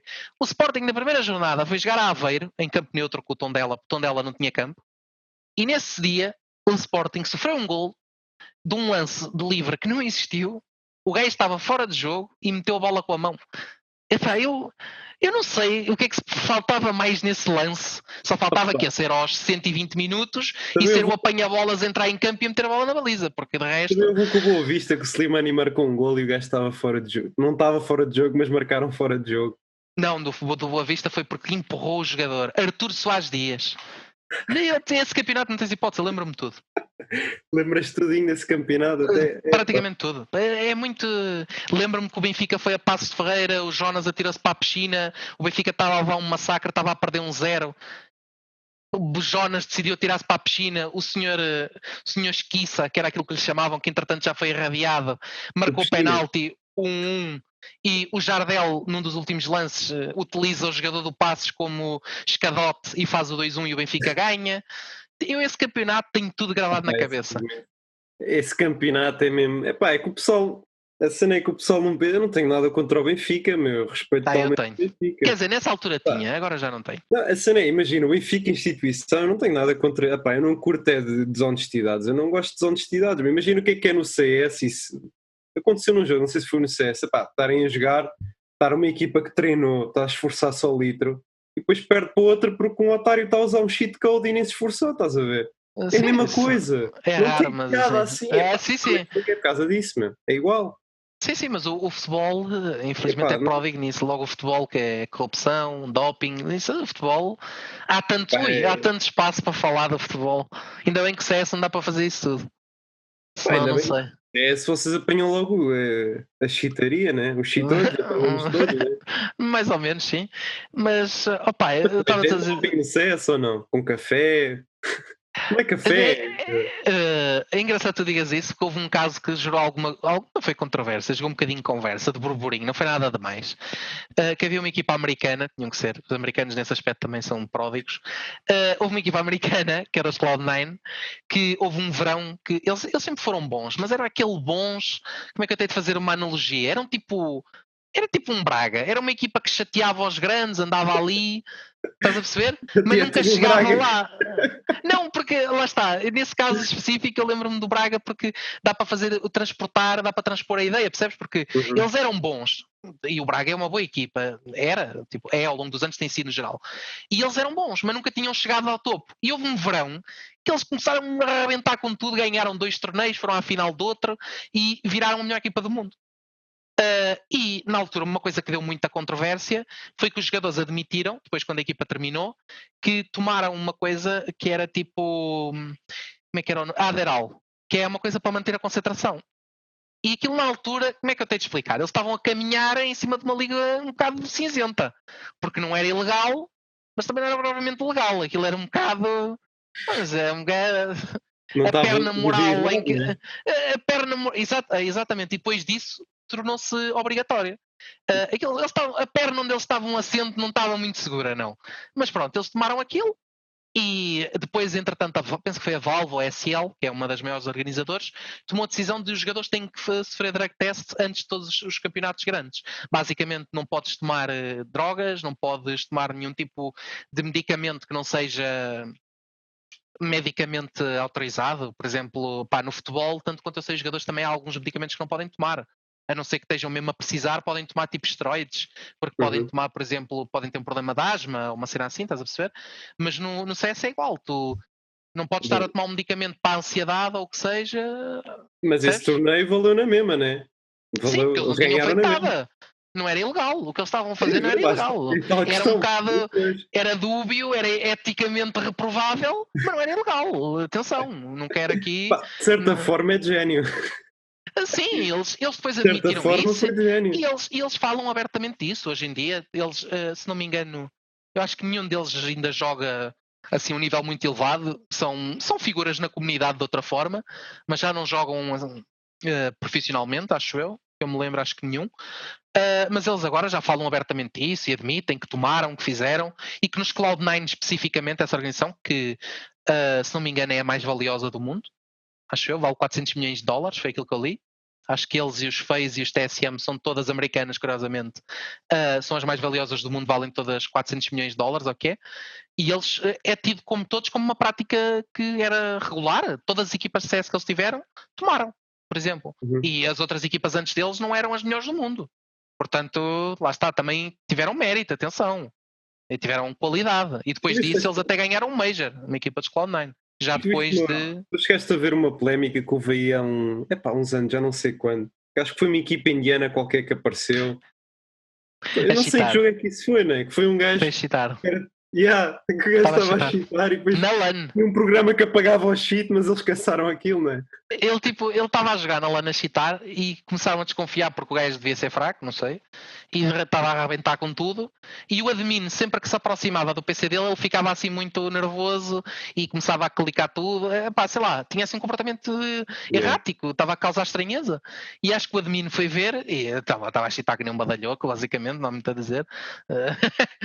Não há muito assim mais passa de herói, herói nacional para vilão, basicamente. Sim, eles, que eles ganharam um torneio, uma cena assim. Eles que eles ganharam um torneio, inclusive. Eles são E quem diz esse diz outro. E quem diz esse diz outros. Ah, tens, por exemplo, por exemplo, o mais mediático de todos era um francês que era o Kukli, que estava numa das melhores equipas do mundo e teve. Eu não sei como é que isso ficou, mas ele supostamente foi metido em tribunal e tudo ah, pela organização, porque a partir de certa altura tu te- eles têm que ter noção que estão a representar a organização e a organização está a representar patrocinadores. E o patrocinador não está a pagar para ter uma ideia de um jogador seu que é sujo, basicamente. Uhum. percebes? E aquilo entra ali depois numa cena de, de danos de imagem, essa, isso tudo, e acho que ele foi para tribunal. Nem sei como é que isso está, mas sei que ele foi para tribunal e estavam-lhe a pedir imunização e. Ui, não sei, acho que ele ainda ficou. Esse também... indiano, acho que não. Acho que isso incha, desincha e passa. Agora, esse já foi mais sério, porque era uma equipa muito boa e ele não, era muito conhecido. Imagina e... o que é que é, pá, estás a ver um gajo, vais receber no aeroporto, é um herói nacional e do nada, tipo, o mundo desaba tudo. sim, sim, sim, de chitar e é isso, olha, é a mesma coisa que agora no futebol, de repente, olha, 15, 16, três árbitros comprados. Pronto. Deixava alguém surpreso. Deixava alguém surpreso? Não dava, não deixava. Mas opá, não, não deixava ah, de. Pai. Epá, isso é. O Benfica sempre dizer que não houve nada, que foi o coisa, foi o coisa. Foi o Sporting que pagou para os, para os jogadores dizerem que foram subornados, foi o não sei quê que disse que não sei que mais. Pois é, o foi o Sporting que pagou aos jogadores do Marítimo. Olha, é uma vergonha, o Ministério Público está a perseguir o Benfica. Isto é uma perseguição. Tá, é, uma, é, é uma cavala contra o Benfica. É uma, não, é uma cavala, não é uma, é uma cavala não, mesmo. Sim, sim. É, foi, foi o Sporting que pagou ao jogador do Marítimo para jogar com menos um, não conseguir entrar na área no último jogo. Ou nos yeah, últimos jogos. Lembro-me tudo. Lembro-me tudo o Renato Santos expulso, Renato Santos expulso, os únicos remates uh, foi para o Edgar Costa a chutar a bola para o mato, que o jogo era do campeonato, sei assim. Ah, pá, e, e, com o Setúbal também me lembro, o gajo ia isolado, o Arnold. E depois foi para o banco chorar. Chutou, yeah, chutou, contra, contra Eu já disse, eu desse ano, lembro-me tudo. O jogador era o Arnold. Não, tudo assim. É o Arnold, esse jogador era o Arnold, ele estava na cara do. Já nem, olha, agora esqueci-me que era o guarda-redes. O Black, ou lá com o Ederson, Ederson. um dos dois. Ederson, Ederson. provavelmente. Yeah. Uh, e rematou contra ele e depois foi para o banco chorar. Uh, epá, eu juro que esse campeonato é o único que levanta assim aqueles sentimentos em mim de ter saudades do futebol. Nunca discuti ah, tanto por futebol como nesse ano. É um bocado de revolta, man. A mim o futebol dá um bocado de revolta porque anda tudo, epá, anda tudo preocupado com vamos fazer melhores equipas, vamos fazer isto e aquilo, epá, e depois, mas a verdade esportiva não está lá, estás a perceber? Sim, pá, sim, eu percebo. Fico, isso... Vai buscar o Cavani, vai buscar não sei o quê, pá, mas faz, fizeram batota, meu, vão, vão estar a escamotear isso, estás a perceber? Epá. É sim, mas isso eu também não quero ser tão agressivo assim. Fizeram batota, não posso dizer isso. Ah, fica sempre na fica sempre na cabeça que pode ter acontecido. Ah, isso, ah, isso é como costuma-se dizer, da dúvida já ninguém o estafa porque aquilo que se passou e que houve os casos e que estão abertos e não sei o quê, isso é factual, existe, isso pode-se comentar porque é factual. Agora, se depois aconteceu ou não, isso depois também nós nunca sabemos. Agora que a dúvida lá está, eh, eu não acredito em bruxas, mas que elas existem, Sim. Eh, é basicamente Sim. por aí, percebes?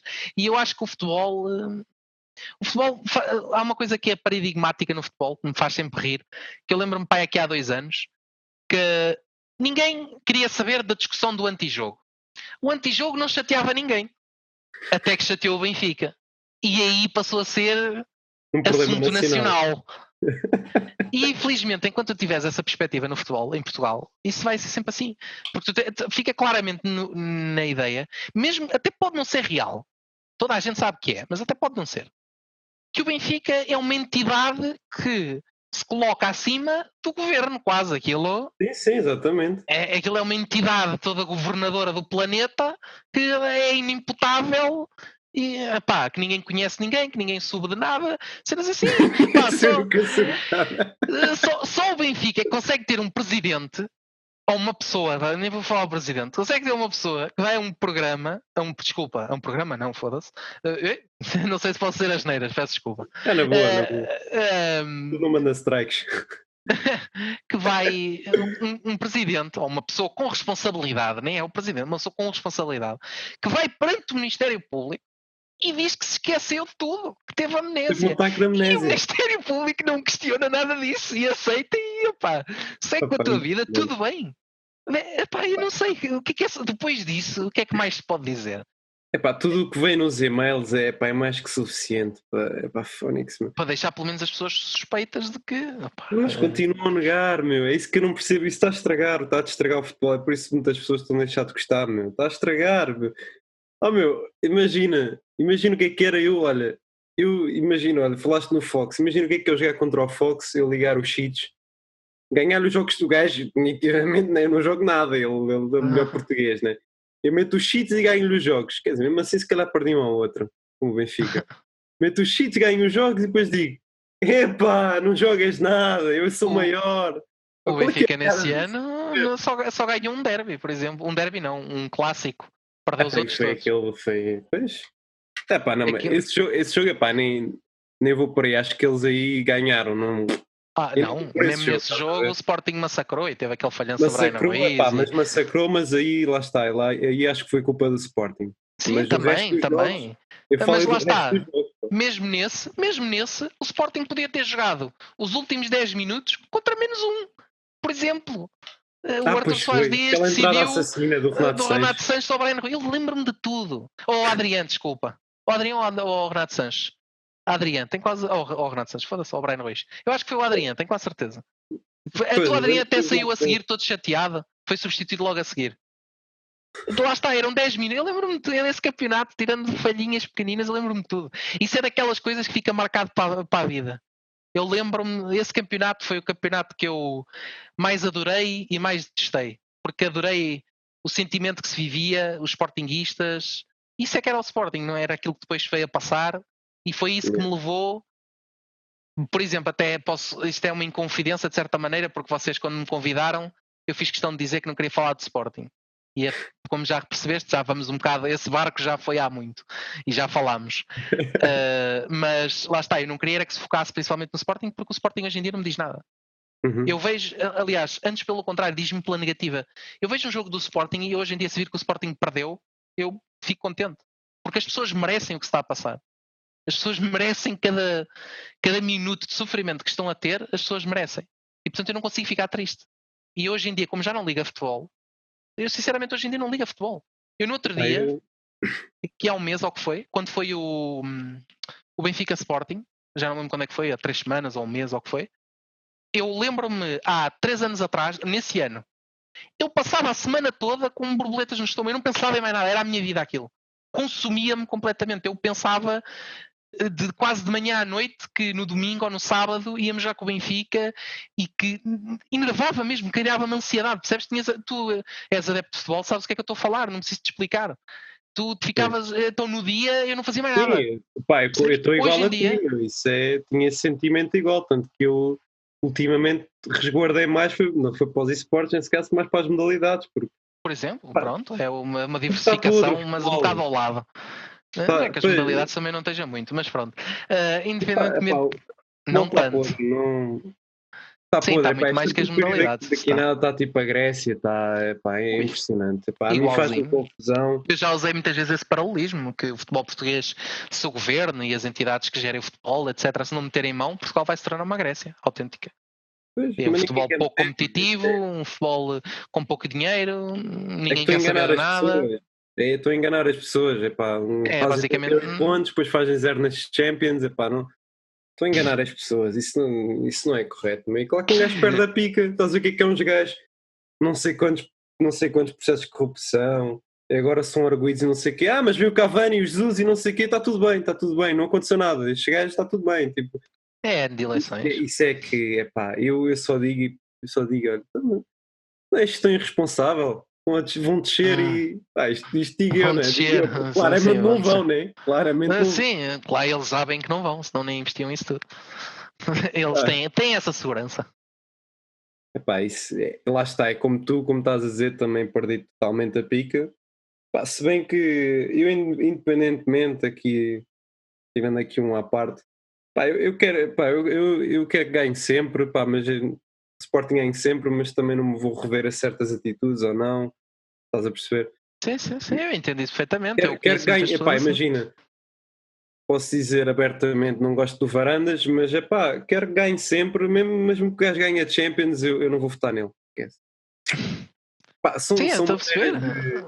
são maneiras, é pá, estás a perceber, não. Mas eu percebo é, isso, isso é perfeitamente normal. Tu se, uh, se tu não te identificas com a pessoa, e se tu sabes que as ideias dela, que o caminho que ela está a seguir não é o correto, não é pelos resultados serem bons que tu vais passar a gostar da pessoa. Uh, da mesma maneira que o contrário é, é, é, verdade. Da mesma maneira que se eu achar que a pessoa tem a personalidade certa, está a levar o clube para o caminho certo, está a tomar decisões certas, não é se calhar porque os resultados não aparecerem logo que eu lhe vou tirar o tapete. Uhum. E já percebeste para quem é que, de quem é que eu estou a falar. E pronto, e basicamente sim, sim. é isso que aconteceu. E foi isso que afastou as pessoas do Sporting. E não é por acaso que as pessoas, o Sporting tem um estádio com. Eu tenho mais gente a ver os meus jogos na, na Twitch do que o Sporting tem no estádio. Mas tenho mesmo. De longe. Em, em ligas portuguesas, nem é na Europa. Na Europa, então, opá, o Sporting no outro dia, no outro dia, atenção, antes da pandemia já, eu lembro-me de ver o Sporting pai com 18 mil pessoas a ver um jogo qualquer. Tipo, não, não, quer, não quer dizer que, como, por exemplo, até vou pôr os joelhos pelos nomes, não quer dizer que no tempo do Bruno isso não acontecesse. Havia algum ou outro jogo que tinha menos gente, isso é normal. Agora, isto já não é um ou outro jogo, isso já é lei. Tipo, 18 mil pessoas é o que eu tive na final do Campeonato Português a ver-me jogar. Estás a ver? Tipo, uhum. quem é que. Epá, claro que fica aquele. O Sporting. Não deixa de ser o Sporting, mas. Sim, se perder sempre também fica, não lhes fica, não lhes serve-lhes de lição. As pessoas têm que há pessoas que só aprendem à força e é assim é. que vão aprender. É pá, mas lá está. Também houve muita gente que também não queria pá, por não se reverem algumas coisas ou outras, também não, não foi o meu caso, mas também percebo que houve quem se não revesse, mas também não quisesse este caminho, estás a perceber? Eu sei, mas isso esses Pá, aí foram tão culpados como os outros. Eu percebo é, isso. Quem sofre é sempre o clube, não são estes gajos, estes gajos estão-se a cagar, estes gajos estão-se literalmente a cagar, querem. É como o Lixipe Vieira, o Pinta Costa. Pinta Costa ainda acredito que gajo sintal pelo Porto. O Lixipe ah, Vieira ah, está a cagar, está-se está a cagar, mano. Os gajos querem os negócios deles, estar ali a taxar, a comer na boa, e depois o resto os resultados vêm por, por acréscimo. É, mas, mas, isso, mas isso tu estás a dizer de as pessoas não concordavam com isto ou com aquilo, e, mas não necessariamente não quer dizer que quisessem este caminho. Eu isso causa-me sempre um bocadinho de celeuma, porquê? Porque tu tanto és, costuma-se dizer que tanto é culpado aquele que rouba como é aquele que fica cá fora. E basicamente isso, essas pessoas foram responsáveis por inação. Porque se a partir do momento eu não concordo com isto, não concordo com aquilo, e começaram a criar oposição a uma pessoa que na altura não merecia oposição. E quando eu digo oposição, não é chegar a uma Assembleia e dizer, olha, eu não concordo com isto. Isso é uma oposição saudável e que deve existir. Não, é a oposição de eu vou comprar banners e vou metê-los por Lisboa, ou vou comprar espaços em jornais, ou vou pagar a jornalistas para dizer mal de ti. Isso é que é oposição ridícula. E houve gente que fez isso e ele não merecia isso. Uhum. Agora, essas pessoas uh, que permitiram que isso acontecesse são tão culpadas como as que foram lá e meteram a cruzinha no varandas. São tão culpadas umas como as outras. É por isso que eu não consigo ter nenhum gosto já pelo Sporting. E por isso é que o único gosto que eu tenho é. Claro que o que aconteceu, isso é, foi um aproveitamento total pela negativa, né? um aproveitamento total da situação inarrável e, e mesmo todo o Estado. Lá está, é tal coisa que estávamos a falar, todo o Estado, todo se for os é crimes coisa. Era, ninguém fala, mas um alegado crime que nem tinha ponta para onde se pega, estava tudo lá. Pá, mas pronto, isso é... Mas, é. mas é isso que eu te estou a dizer. Isso, isso que eu te estava a dizer é, é óbvio. Uh, o, o, Benfica é claramente uma entidade acima do governo, tipo acima do Estado pelo, pelo, simples facto de que supostamente, na ideia deles, têm 6 milhões de habitantes e controlam a cabeça dessas 6 milhões de pessoas, de, de habitantes, desculpa, de, de adeptos, e controlam a cabeça dessas pessoas e, portanto, o governo tem medo deles, porque, porque pá, estes gajos que controlam o meu eleitorado. Isto, 6 milhões de pessoas têm um peso nas eleições, claro que não votam todos, a não ser que seja nas eleições do clube, aí votam 3 e 4 vezes, cada um. E, mas, eh, quer dizer, eu o Sporting, quando isso aconteceu, até o Presidente da República uh, decidiu que era uma boa altura para falar. É um gajo que passa-se outras coisas e ele não abre a boca. Ele, ele só abre a boca para tirar né? selfies, para não sei o quê. Ah, certo, um clube acusado, 11 casos de tribunal, corrupção. Epá, não vou dizer nada. O quê? Aquele ali, houve um disco que disse, não sei o quê. Ui, nem me vou sentar ao lado dele. Opa, nada, zero. O que é que se passou agora no verão? No verão, ou quando foi quando o Benfica perdeu? Que foram partir o autocarro, não sei o quê. Ah, pá, não sei onde é que estava o Ferro Rodrigues, onde é que estava o Marcelo, uh, Marcelo Rebelo de Souza, onde é que estava o, o, onde é que estava o António Costa, onde é que estava essa gente? Quer dizer, é que ninguém está a dizer que aquilo não foi ridículo, que não foi horrível, que não devia ser condenado.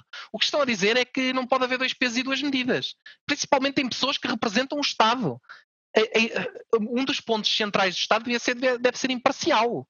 Estão claro, ali para supostamente conduzir os destinos do país, não é? Para ir para lá e, e expor o seu benfiquismo, basicamente. Claro, mas é, Epá, isso é quando muito pessoal diz: epá, a política não tem nada a ver com a bola, não misturem. Epá, São que já eles próprios que fazem, são eles próprios que fazem já essa mistura. misturado. E- aos anos, aos anos. E tem, aos tem, anos. tem de separar, precisamente, tem de separar, não é? Isso não, não tem cabimento. Mas isso é? nunca vai acontecer, esse é que é o problema. Eles nunca vão. Nunca vão, e nunca se vão separar. lá irem apedrejar um autocarro, está a aparecerem lá os gajos com, com, com as. Epá, foi o Weigl e Zivkovic com- nos olhos, já não me lembro. Sim, sim, sim, sim, sim. Naquela Imagina coisa a cobrir. Aqui, aqui, aqui ao, ao condutor e os gajos descarrilavam. Epá, e depois ainda foram à casa deles. Sim, sim, percebes? Quem é que Mas deu não é as só isso. moradas? Quem é, que tem, quem é que tem as moradas e as matrículas dos jogadores? Percebes? Mas ninguém Quem? Quem é questionou que isso. será? Pá, Mas percebes? Ninguém questionou isso. Ninguém fez aquela pergunta simples de pá, como é que é outra. E depois aquilo que me irrita é aquela premissa que se cria, aquela premissa que se usa, aliás, não é se cria, de que ah, mas o Alcochete foi dentro de uma academia e o Sport tinha que controlar aquilo. Eh, Tipo, 50 gajos encapuçados e com paus na mão inv- invadiam muitas esquadras deste país. Quanto mais um centro de treinos. Sim, Há claro. esquadras onde se ele der um pontapé numa porta cai a esquadra toda. Quanto É mais um centro de treinos. Tipo, o pessoal É tem noção sequer do que estão a dizer. Tipo, 50 pessoas entravam em qualquer sítio. Eu já vi eh, 20 pessoas a baterem dois polícias num centro comercial. Sim, E estão a questionar porque é que 50 gajos eh, entraram numa academia que tem dois seguranças à porta, dois gajos que ganham um ordenado mínimo vão pôr a vida em risco por causa de jogadores de futebol. Sim, tipo, claro. quer dizer, não tem sentido nenhum. E depois eh, estão a dizer, ah, mas o Benfica foi na rua, não sei o quê. Então, mas que é que os, os jogadores eh, de quê? As, as moradas dos jogadores estão. Eles metem no Instagram? Está lá na, no- na bio do, do Zivkovic qual é a morada dele no Instagram? Claro que não. Tem que ser pessoas com responsabilidade que sabem isso. Sim. Claro que ninguém pode fazer essa acusação, nem eu nem ninguém, dizer, olha, foi um gajo do Benfica que deu a morada. Nem é isso que eu estou a dizer. Mas lá está, convém que as pessoas que devem fazer as perguntas, a comunicação social, neste caso, que as fizesse. Qual é que é o medo? Se as fazem para os outros, porque é que não fazem para o Benfica? É só, é, é só isso que me.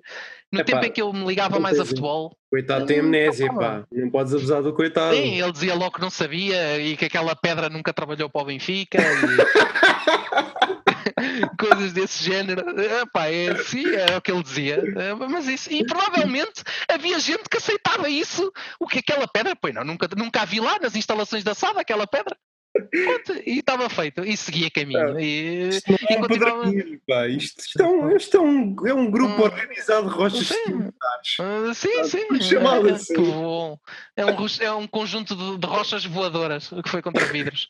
É, pá, percebes? E, e é isso que mais me irrita. Não é que as, as pessoas não têm que acusar, mas se calhar se fizessem algumas perguntas incómodas, punham as pessoas a pensar.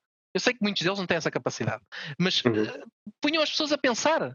Porque há questões que são tão óbvias, que são tão flagrantes, que até o maior acéfalo do planeta ia começar a pensar: bem, espera aí, se calhar um mais um não são 25, se calhar um mais um são dois. Opá, e depois começava, e dois mais dois se calhar são quatro, não são eh, 36. Eh, Percebes? Tipo, as pessoas começavam a ligar as coisas, mesmo os maiores acéfalos do planeta começavam a pensar: epá, isto aqui, qualquer, aqui há gato. Yeah. Epá, eh, estás a Eu acho perceber? que também é um bocado, é um bocado de conversa que estávamos a ter há bocado, porque é que as televisões não transmitem mais CS, é um bocado, é a zona de conforto. É a zona de conforto, estás a perceber? E é isto. Ou seja, se, se imagina, se em Portugal acontece um escândalo em que fazem descer o Benfica, por exemplo, como é que iam justificarem coisas? É que eles usam o Benfica também para aproveitamento político, não é? É isso que eu te estava a dizer há bocado, é o tal eleitorado, aquilo. O Benfica se o Benfica tivesse- ou seja, se calhar o povo ia deixar estar tão dormente, dormente, estás a perceber? ia deixar de estar tão ligado ao futebol. Eram 6 milhões de pessoas que deixavam de estar ligadas ao futebol. Porque na cabeça deles o Benfica não Claro. pode ser divisão. Era uma cabala.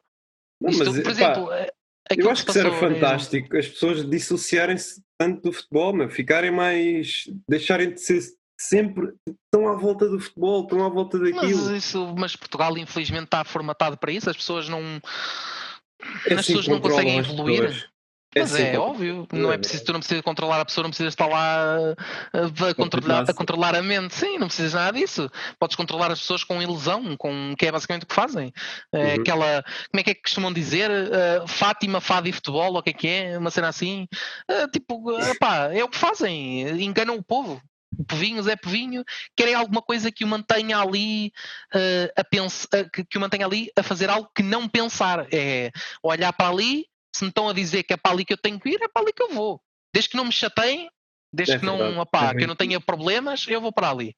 E basicamente o futebol serve para pôr à frente dessa gente e para aí, opá, enquanto está-se a preocupar que o Benfica faz 0 pontos na Champions e 800 pontos no Campeonato Português, eh, não se preocupa com o facto de lhe terem roubado 200 euros, se calhar, ao longo dos últimos anos em salários. Ou não se lembra Uhum. do desemprego, ou não se lembra disto, daquilo ou daquele outro.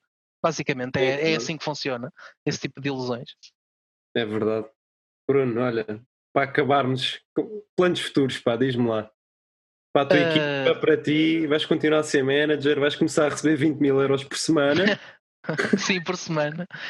Ah, em primeiro lugar, para mim, eu acho que para já o meu futuro ah, a curto e médio prazo é continuar a, de- a desenvolver este projeto do só e ver até onde é que nos pode levar, porque ah, o- projeto pode nos permitir abrir algumas portas. Como eu te disse há bocado, falámos, por exemplo, com uma empresa grande.